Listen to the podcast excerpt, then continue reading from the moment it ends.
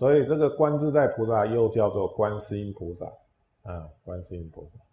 那么从这样子的解释，啊，我们呃在经典里面啊，应该说在这个啊古德的这个啊教法里面呢，哦，呃有这么一句话啊，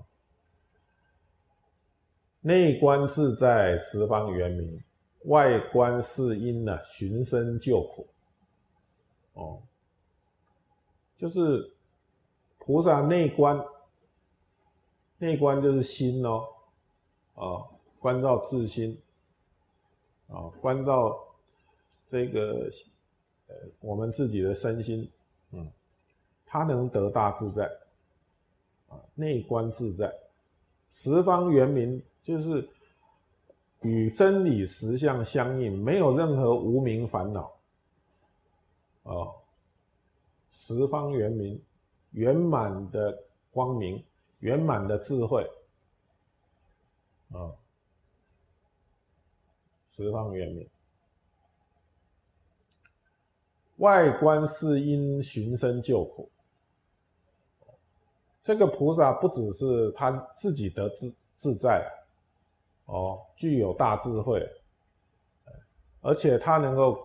观察世间的苦，透过声音寻声救苦，寻声救苦，所以外观世音，寻声救苦。哎，那么这句话当中呢，前者是解释了菩萨自行的智慧，他自己修行的智慧。哦，哎。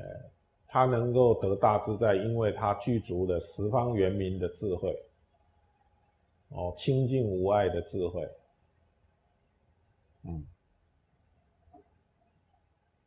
那么后者呢，则是解释菩萨化他的慈悲，哦，菩萨菩萨救度众生、教化众生的慈悲，嗯。外观适应，寻声救火。